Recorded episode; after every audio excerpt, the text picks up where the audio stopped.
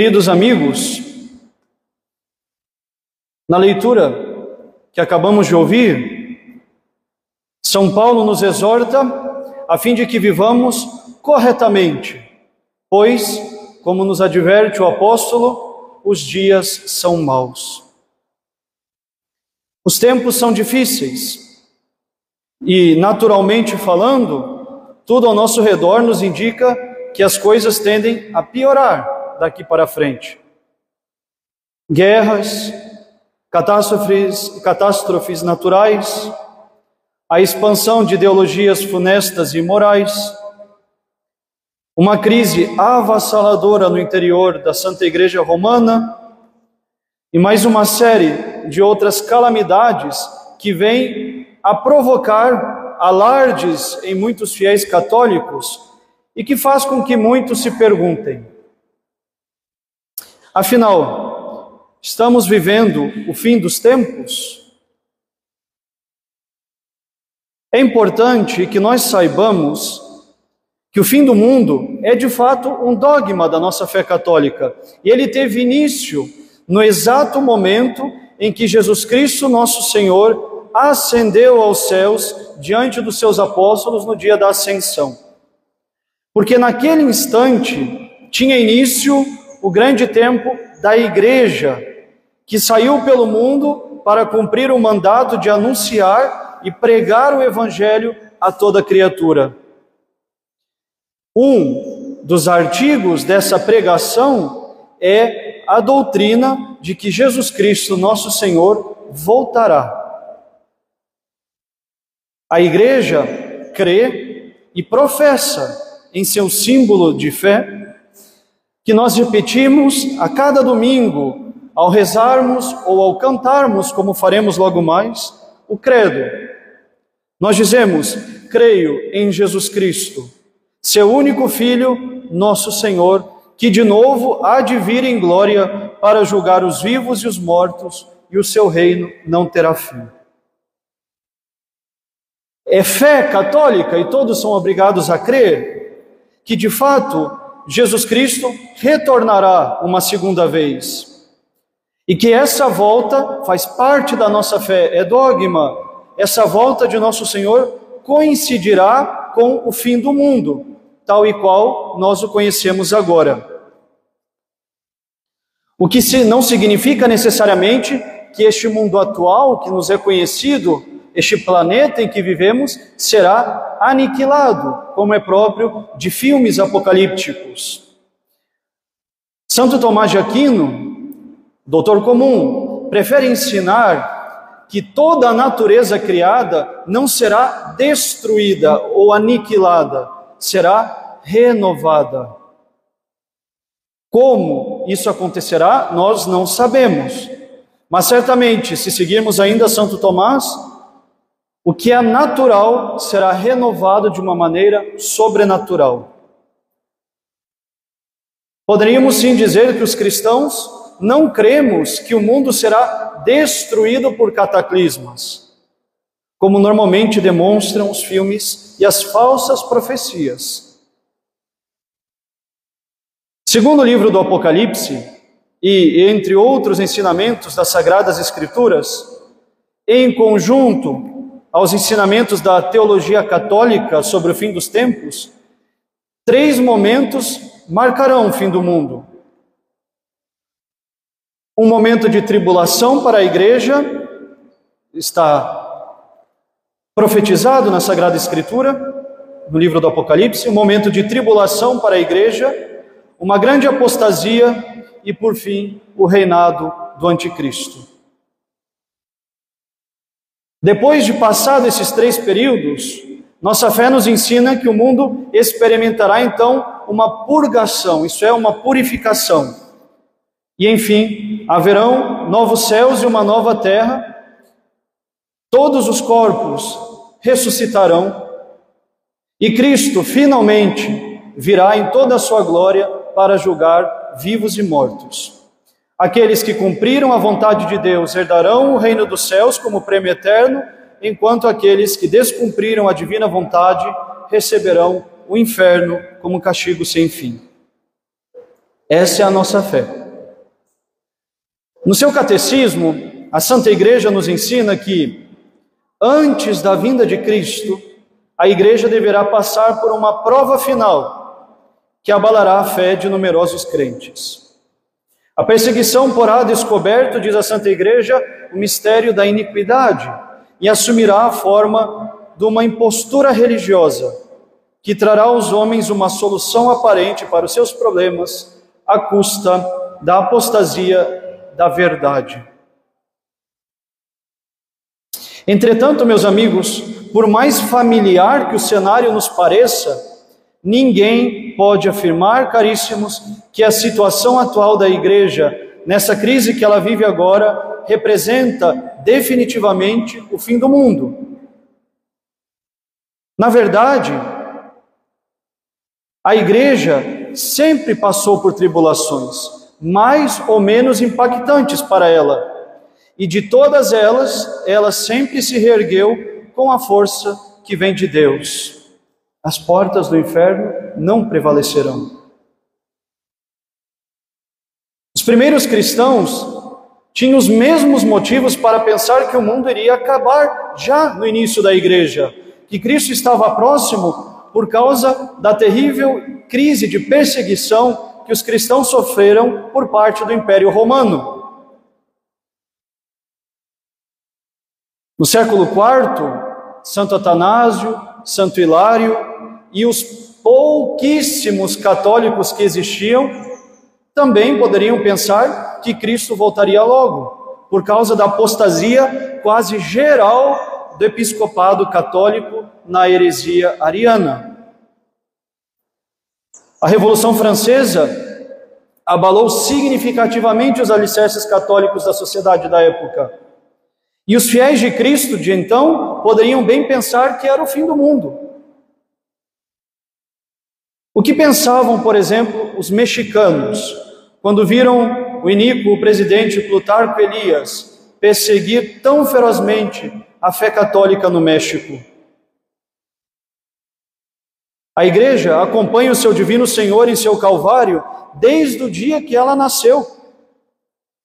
E a verdade é que nenhum de nós jamais saberá quando será o derradeiro combate final que a igreja terá de suportar.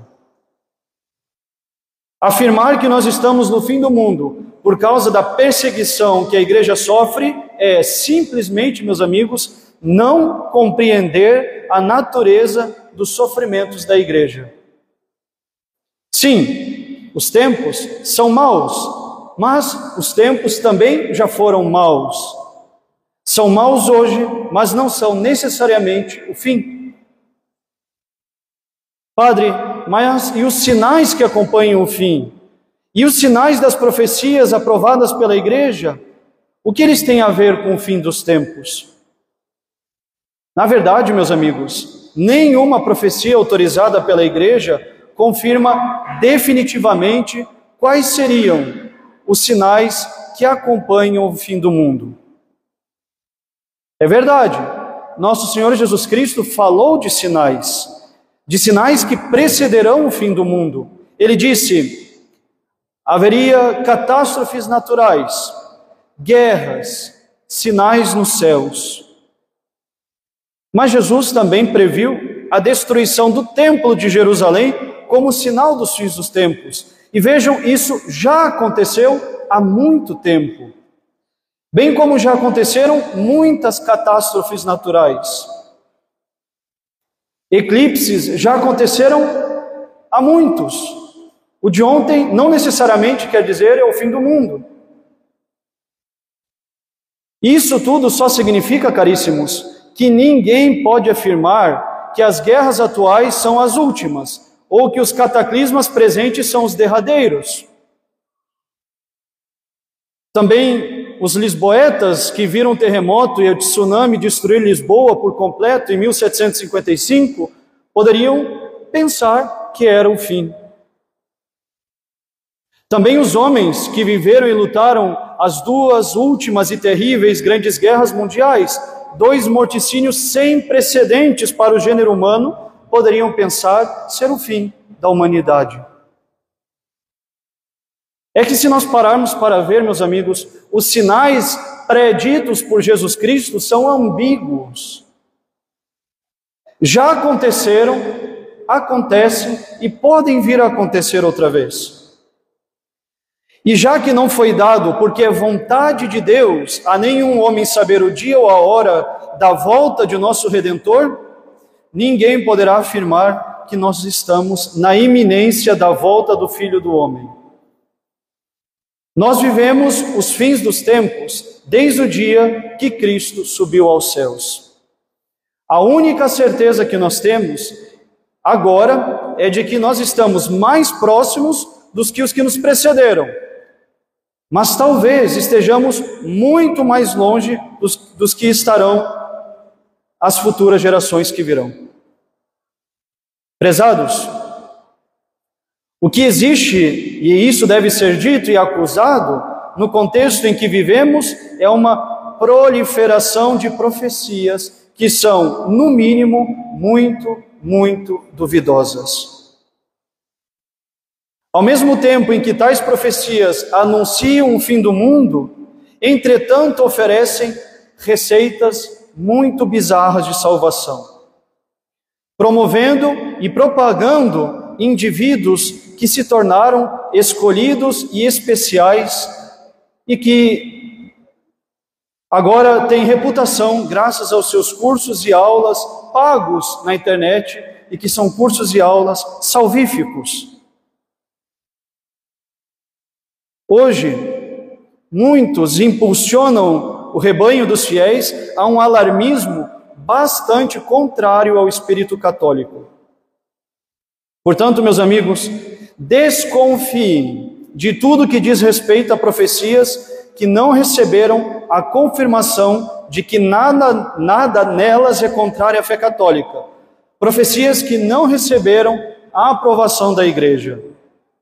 E, sobretudo, Desconfiem de quem garante que nós seremos livres das crises e apostasia, que nós de alguma maneira alcançaremos a salvação por meio do uso de óleos fabricados com receitas bizarras, velas acesas em dias de trevas, cordões ou algo assim, ainda que tudo isso seja de fato abençoado por ser um sacramental. Meus amigos, não existe receita de óleo para salvar-se. Jesus Cristo não mandou começar um óleo numa terça-feira, fritar com não sei o que e terminar na terça-feira seguinte. Nem de velas que nos protegerão de três dias de trevas. A salvação não depende da vela da Candelária, que iluminará casas em pseudo, pseudo dias de trevas. Isto é um mau uso dos objetos sacramentais. Nada disso está de acordo com o espírito escatológico sobre o fim dos tempos da igreja.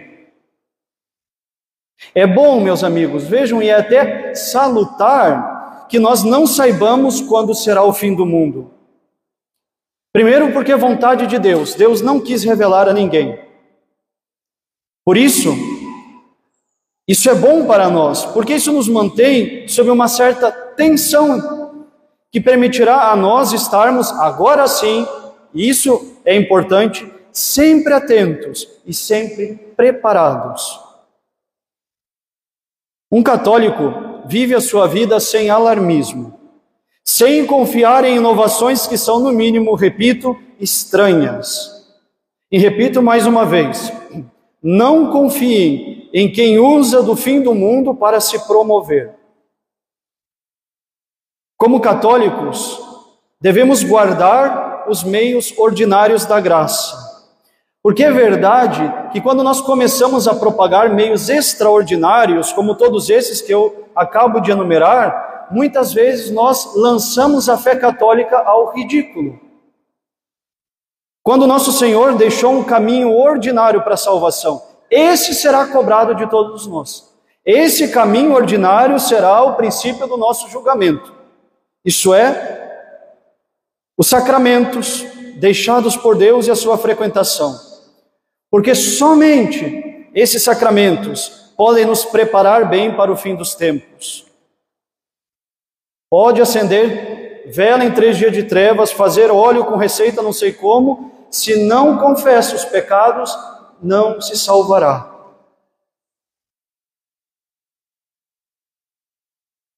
Guardar os sacramentos. E o mais importante do que o preparo para o fim dos tempos é, antes de tudo, preparar-nos, meus amigos, para o fim dos nossos tempos privados, para a morte. E para isso, viver bem, rezar, estar na graça de Deus, cumprir os mandamentos, fazer o bem, frequentar os sacramentos, praticar as obras de misericórdias espirituais e corporais, evitar o mal e ter muita devoção à Virgem Santíssima. Meus amigos, de certo, os dias são maus, mas que representam o fim, não sabemos, e não nos importa saber o dia e a hora. Apenas, caríssimos, estejamos preparados para o nosso próprio fim. Louvado seja nosso Senhor Jesus Cristo, doce coração de Maria, em nome do Pai, do Filho e do Espírito Santo.